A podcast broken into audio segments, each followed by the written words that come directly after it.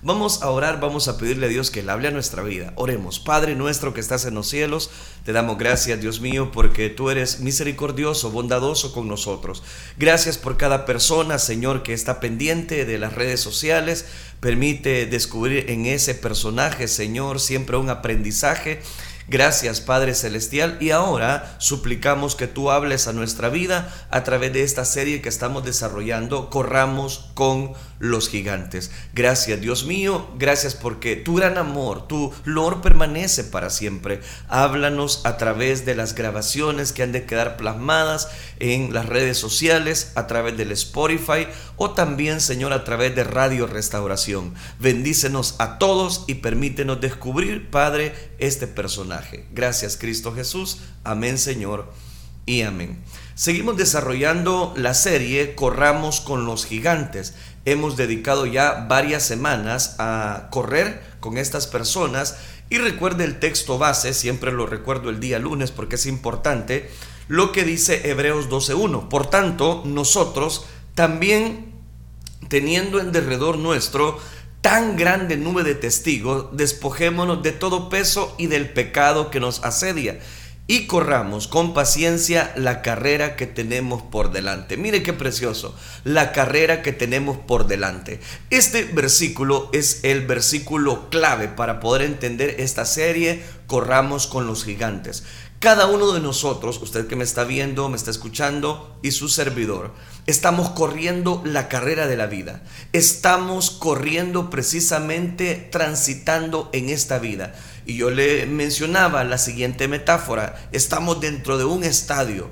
Estamos alrededor. El estadio está lleno. Dentro de ese estadio hay varios personajes que cuando ven a nosotros correr, bajan, a las bajan de las gradas y empiezan a correr a la par de nosotros. Hemos encontrado personas que nos han aconsejado muy bien. Ahora quiero que hablemos de otro personaje. Un personaje que baja de las gradas y es un personaje muy conocido. Bajo ese personaje vamos a hablar del tema pueden vencer las limitaciones. ¿Escuchó bien? Correcto.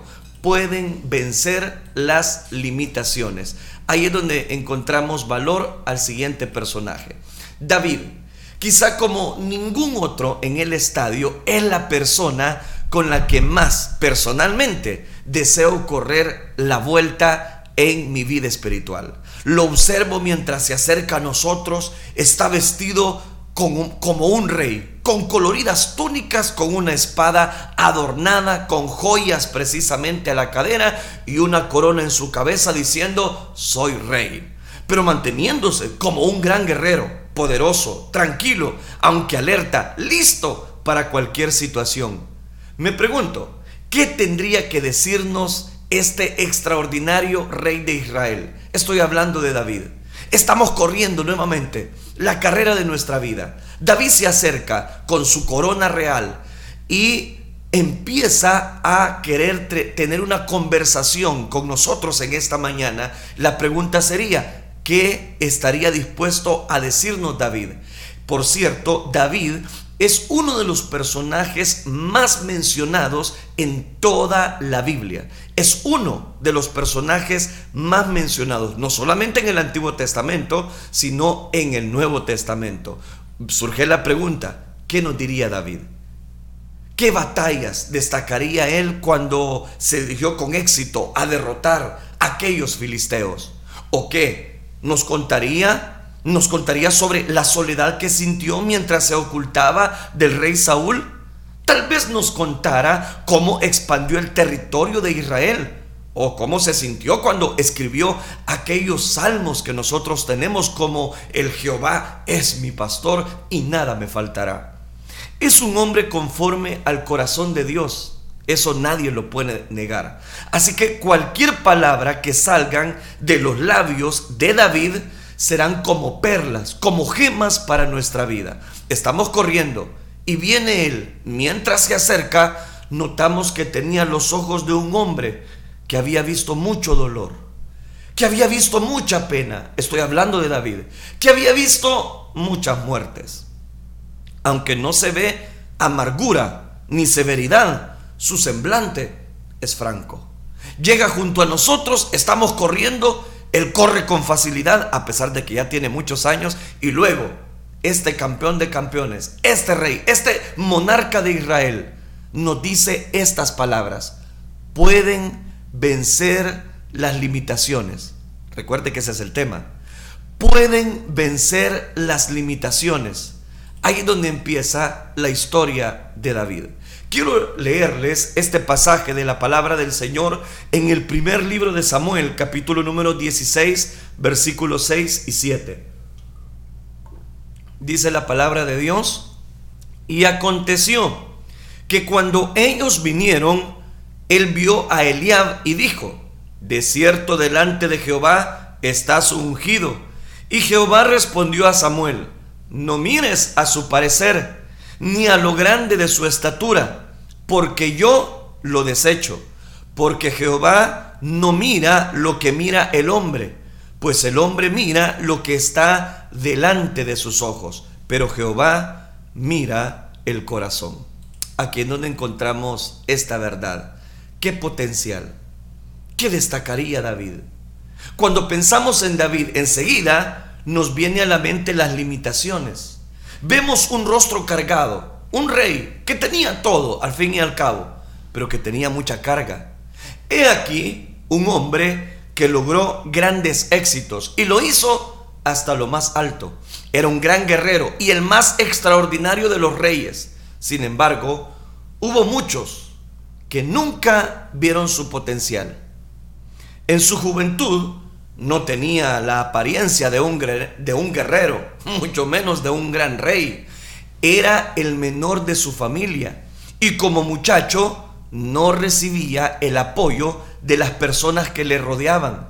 Las extraordinarias batallas que nosotros encontramos precisamente en David en sus primeros años no fueron contra el oso ni el león que mataba mientras protegía las ovejas de su padre Isaí. Sus mayores obstáculos se las crearon las personas que trataron de ponerle limitaciones. Mira cómo otros vieron y consideraron a David. Mira cómo las otras personas se encargaron de poder manchar y no creer en su potencial. Por ejemplo, el padre Isaí pensó que no tenía el potencial para ser rey. ¿Eres uno de los que sienten el dolor de tener un padre que no cree en ti? David conoció ese dolor. Le cuento la historia. Llega Samuel con la redoma de aceite, el mismo Samuel empieza a ver hombres corpulentos, los hermanos de David, hombres diestros para la guerra, para la batalla, hombres que estaban capacitados militarmente, pero resulta, empezaron a desfilar y aquel toma la redoma de aceite a ungir iba al nuevo rey cuando Dios le dice las palabras que hemos leído. ¡Ey, ey, ey! Detente, no mires a tu parecer. Yo no veo lo que el hombre ve, yo veo el corazón entonces aquel se abstiene. Pero ¿qué estoy diciendo con todo esto? Que cuando llegó el momento, Samuel le pregunta, ¿son estos todos tus hijos? No, le dice Isaí, hay uno, está el menor, pero es el menor, está cuidando las pocas ovejas. ¿Se está dando cuenta?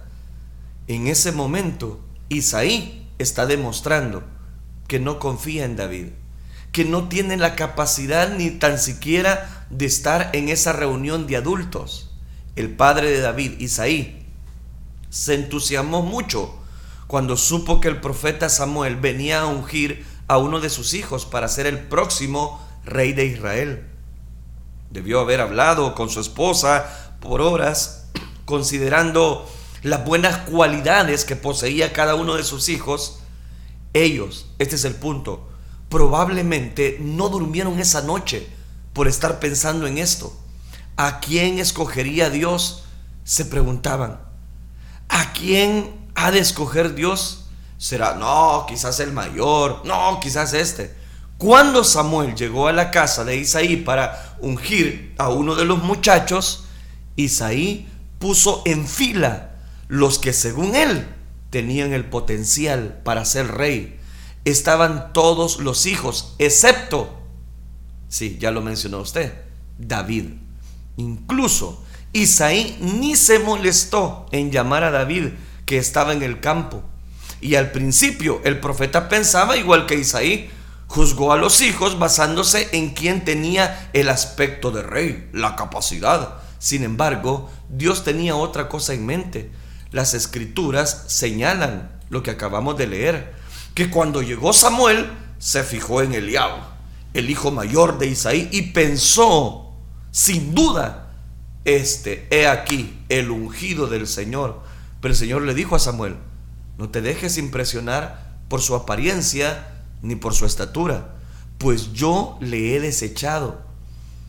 La gente se fija en las apariencias, pero yo, dijo el Señor, parafraseando, me fijo en el corazón. Isaí hizo desfilar siete hijos ante Samuel, pero Dios no escogió a ninguno de ellos. ¿Sabe por qué? Porque Dios quería a David, el único con corazón de guerrero. No es conforme saber que Dios valora por lo que somos en verdad, aun si nuestra familia no lo hace. Le hablo a aquellas personas que quizás han, subido, han, han tenido fisuras, los han desprestigiado. Y el desprestigio ha salido de parte de su familia. Quizás su familia los hizo a un lado. Quizás tus padres no creyeron en tu capacidad que ahora había sido, ha sido transformado por el poder de Cristo Jesús.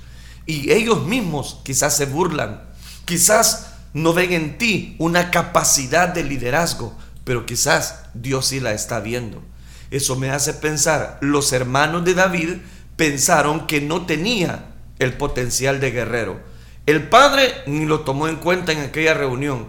Los hermanos pensaban que este David, no hombre, este no tiene la capacidad de guerrero.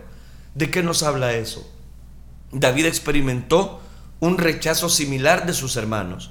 Cuando Israel fue a la guerra contra los filisteos, tres hermanos de David se convirtieron en soldados del ejército israelita, recuerde eso. Y eso está en el primer libro de Samuel, capítulo 16 y capítulo 17. David se quedó en casa para cuidar los rebaños, precisamente de su padre, las ovejas. Y cuando Isaí envió a David al campo de batalla para que les llevara esos alimentos a sus hermanos y les trajera noticias que les llevaba comida, quesos, sus hermanos, que dice, lo despreciaron. Sobre todo cuando David mostró intereses en pelear con Goliat, cuando todos los soldados estaban acobardados, no querían eh, enfrentar a aquel paladín, tenían mucho temor. La Biblia dice que su hermano Eliab se puso furioso y le dijo, ¿qué has venido a hacer aquí? ¿Con quién has dejado esas pocas ovejas en el desierto? Yo te conozco. Eres un atrevido y malintencionado. Seguro que has venido para ver la batalla aquí le he citado el primer libro de Samuel, capítulo 17, versículo 28. Sus hermanos, los hermanos de David, otra vez sus familiares, los hermanos de David vieron en él nada más que un muchacho vagabundo, pero en realidad era un hombre con una misión.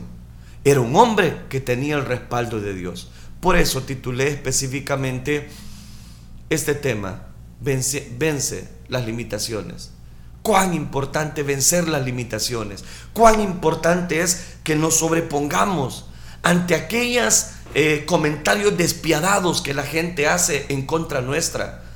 Callemos aquellas personas que solo están ahí para señalar quizás lo malo y no hacen ni dejan hacer.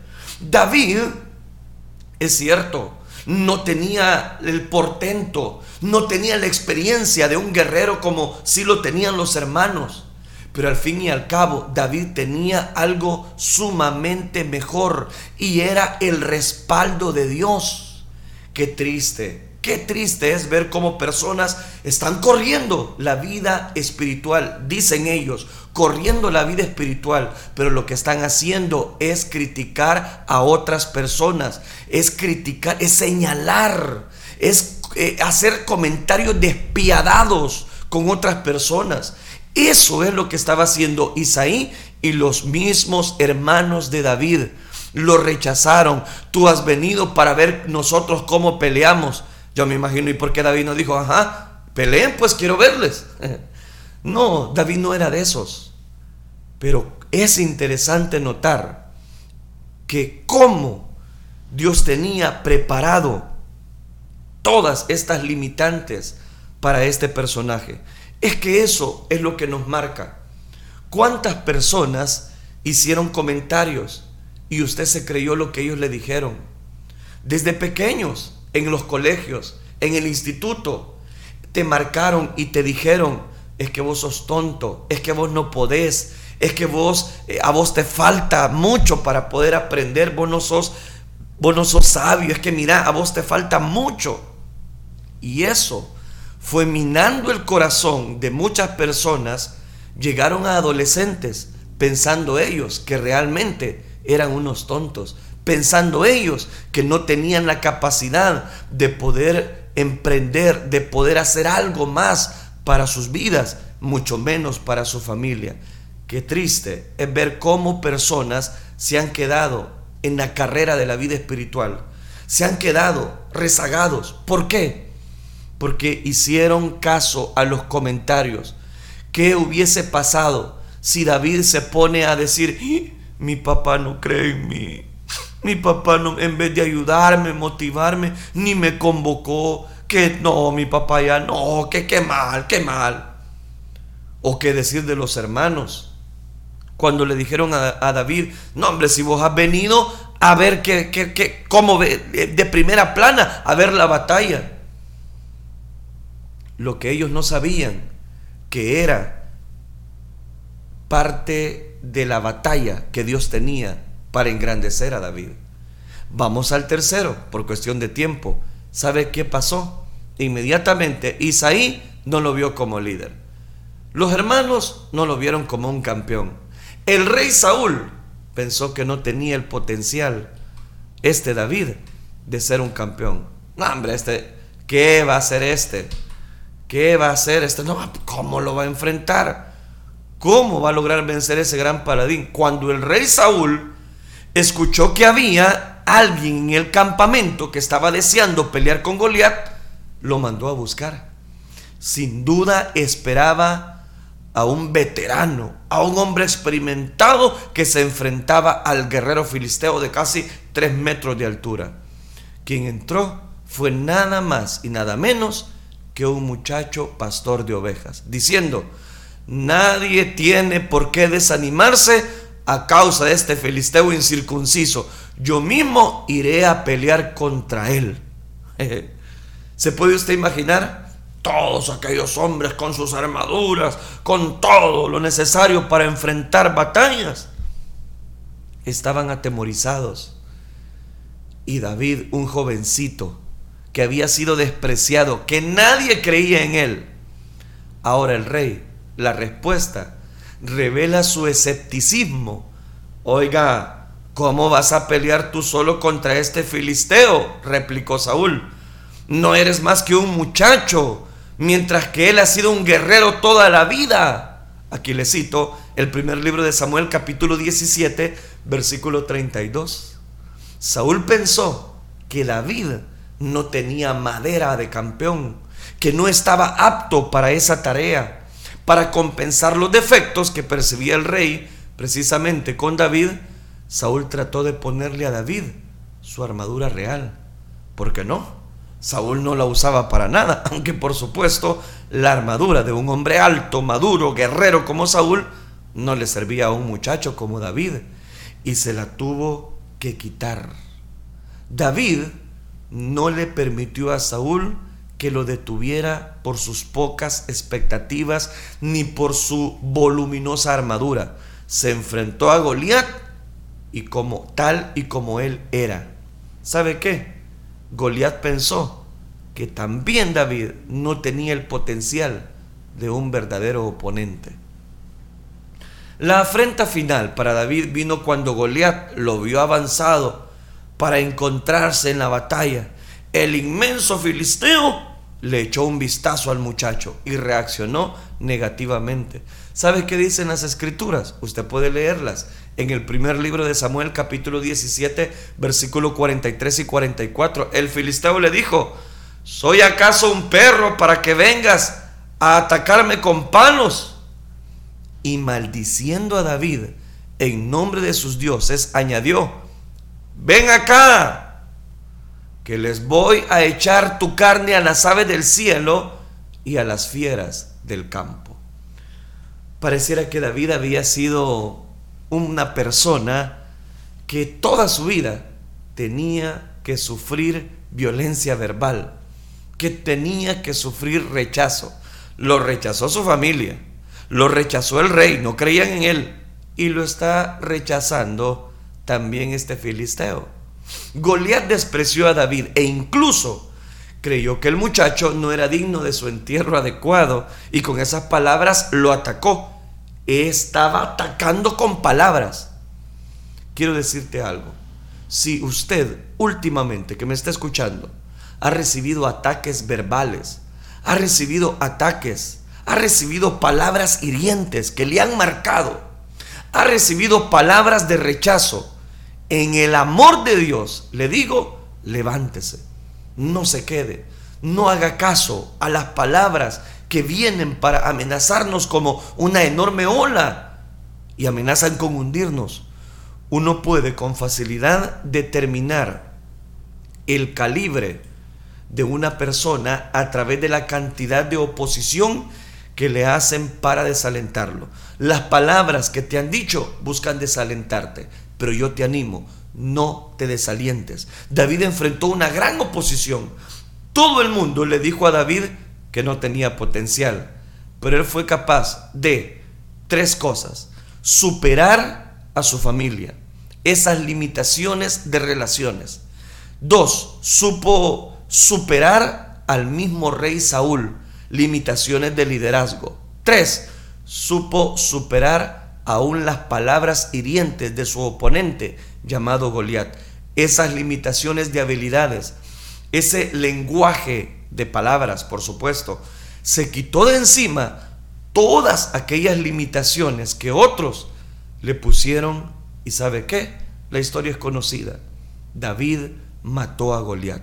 Y cuando lo hizo, despojó al ejército de Israel de sus barreras, derrotaron al ejército filisteo, su victoria personal se tornó en victoria para toda la nación. Aquí, aquí es donde encontramos la enseñanza de esta mañana.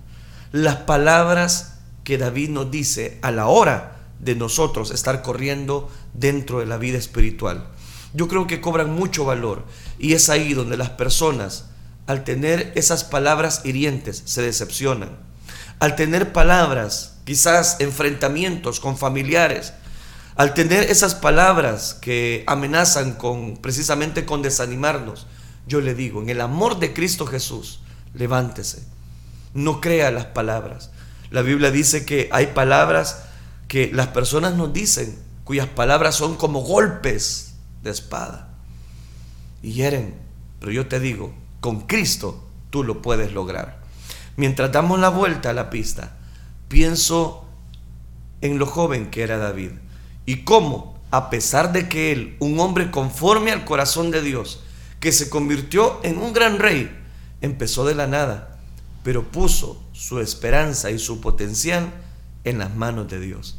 Rápidamente se, se debe de reaccionar ante aquellos pensamientos que David nos dice para darnos estas palabras de ánimo y de bendición para cada uno de nosotros. Número uno, las limitaciones no restringen a menos que lo permitamos. Tú decides si hacer caso a las palabras hirientes que han dicho de ti, o tú decides que esas palabras te sirvan de motivación para lograr el objetivo final de tu vida. Mi padre y mis hermanos, nos dice David, y mi líder era el rey Saúl, pensaron que no tenía el potencial. Sin embargo, en realidad tenía el potencial más maravilloso de todos, tenía el potencial de Dios. A pesar de las relaciones negativas de otros, con la ayuda de Dios, fui capaz de avanzar en mi juventud. Nunca olvide, nunca olvide el día en que Dios le ha transformado. Ese es el primer consejo que David nos da. Nunca olvide que Dios transforma nuestra tristeza en un gozo total. A partir de ese día, el Espíritu del Señor viene sobre nosotros con poder. Y ahí dice David, me di cuenta de que Dios me fortaleció para que me levantara por encima de todas las limitaciones que la vida y otros trataban de ponerme. Mis amigos, Él también puede hacerlo por ustedes. Segundo consejo que David nos da en esta hora. No traten de ser otra persona cuando los demás le impongan limitaciones. Se lo repito, no trate de ser otra persona cuando los demás impongan limitaciones. Cuando Saúl se percató que iba a luchar contra Goliat, trató de poner su armadura, la armadura de Saúl, en David. Quería que enfrentara el problema como él lo haría. Me probé la armadura, cuenta David, porque me intimidó. Pero como es natural, no me servía, la deseché. En ese momento, nos dice David, me di cuenta de que Dios no quería sustituir precisamente lo que yo sabía por la armadura de Saúl. Él me quería a mí. Dios nunca nos pedirá, esto es clave, présteme atención, Dios nunca nos pedirá cuenta por dones que no tenemos, ni responsabilidades que no nos ha dado. Quiere que uno sea auténtico. Él no va a pedir cuenta por lo que Él nos dio. Él no va a pedir cuenta por lo que Él te dio. Él no te va a pedir cuenta por otro, por lo que le dio a otro. Que a ti le dijeron aquel apóstol, sígueme tú. No trate de ser otra persona cuando los demás le impongan limitaciones. Tercero, cuando superen sus limitaciones, pueden ayudar a que otros hagan lo mismo. El día, nos cuenta David, el día que enfrenté a Goliat, solo pensé en derrotarlo. Nunca imaginé que mi victoria se convertiría en el triunfo de Israel. En el momento que cayó Goliat, se levantó el ejército de Israel. Su temor de intimidación sustituyeron con valor y agresividad. Ese día aprendí mi extraordinaria lección de liderazgo. Y oiga esto, la gente sigue el ejemplo de su líder. En el momento que cumplí más de lo que nadie pensó que era posible, también Dios lo hizo posible. Yo quiero cerrar la reflexión de esta hora diciendo lo siguiente. Cuán importante es que tú te sobrepongas a esas palabras que te hirieron de niño, de joven, palabras que te hirieron de adulto, esas limitaciones, llámese limitaciones económicas, limitaciones verbales que te hicieron creer que tenías. Yo quiero decirte, en el amor de Dios, tú tienes todo el potencial para seguir adelante. Tú tienes toda la capacidad para convertirte en un vencedor en Cristo Jesús. Él puede quitar todas nuestras limitaciones en un gozo total. Quiero terminar con una historia. Corazón pequeño, amor grande, se titulaba. Fue una batalla jurídica que duró 18 meses. Una de esas batallas que hay que ir varias veces al tribunal, valerse de abogados, rogar al juez, pero al fin, tras presentar infinidad de papeles y certificados, Brenda, de 31 años de edad del estado de Texas, en Estados Unidos, obtuvo lo que buscaba, adoptar a la pequeña Elizabeth de un año y medio de edad. El problema que tuvo que enfrentar, simple, si se quiere, y sin embargo serio para los tribunales, era que Brenda era una persona pequeña, enana, para que me entienda. Pero concluyó el juez, el amor no tiene medida, puede ser inmenso dentro de una persona pequeña. Todavía quedan jueces en esta tierra que tienen espíritu y, y sabiduría salomónica. El problema que discutían es que siendo Brenda una persona pequeña no tendría capacidad para trabajar y al mismo tiempo cuidar de su niña. El ser pequeña, enana, enano, decían, le va a producir muchas limitaciones. Con todo eso, Brenda insistió hasta que convenció a los jueces. Aunque solo mide un metro con 20 centímetros de altura, tiene un cerebro normal, una inteligencia normal, una educación normal, una salud normal y más que todo, un amor que excede a cualquier, a cualquier condición física adversa o limitante que ella tenga. Mis queridos hermanos que me escuchan en las redes sociales, en Radio Restauración, el amor no se mide por el tamaño del cuerpo, ni por la inteligencia que se posee, ni por la educación adquirida, ni por las riquezas que se tengan. El amor se mide por el espíritu de sacrificio y por esa imponderable virtud de amar que desafía toda razón humana. Ni el tamaño del cuerpo, ni el color de la piel, ni la clase social a la cual se pertenece pueden dar indicios de ciertos grados de amor. Un gigante puede tener un corazón de piedra y un pequeño o un enano como Brenda tenerlo un amor de oro lleno de, de amor. Es interesante, pero triste que el mundo mida el éxito según lo exigente o lo prepotente que es la persona en adquirir lo que desea Jesucristo, en cambio, mide con valores diferentes. Él dice, dichosos los humildes, porque recibirán la tierra por herencia. Dichosos los compasivos, porque ellos serán tratados con compasión. Dichosos los que trabajan por la paz, porque serán llamados hijos de Dios. Aquí le cito Mateo capítulo 5, versículos 5, 7 y 9. A la larga, no es el agresivo, el que obtiene la aprobación del prójimo, es el bondadoso, el sacrificado, el humilde. Estas son virtudes que brotan del corazón. Al llegar al final de esta reflexión, deseo de todo mi corazón que usted venza todas aquellas palabras que le hicieron creer que usted tenía limitantes. Usted no tiene limitantes. Usted sobrepóngase ante esas limitantes y déjese guiar por lo que Dios le ha dado a usted. Oremos al Señor. Padre nuestro que estás en los cielos, te damos gracias, Dios mío, porque tú eres misericordioso, bondadoso. Gracias por cada una de las personas que han estado pendientes en recibir, Señor, este consejo de tu palabra. Bendíceles a cada una de ellas, auxíliales, guíales y sé tu propicio. Gracias por esta historia de David, donde tú nos muestras la importancia de vencer todas aquellas limitantes, aun si familiares, aun si personas allegadas no creen en nosotros, ayúdanos a creer en ti.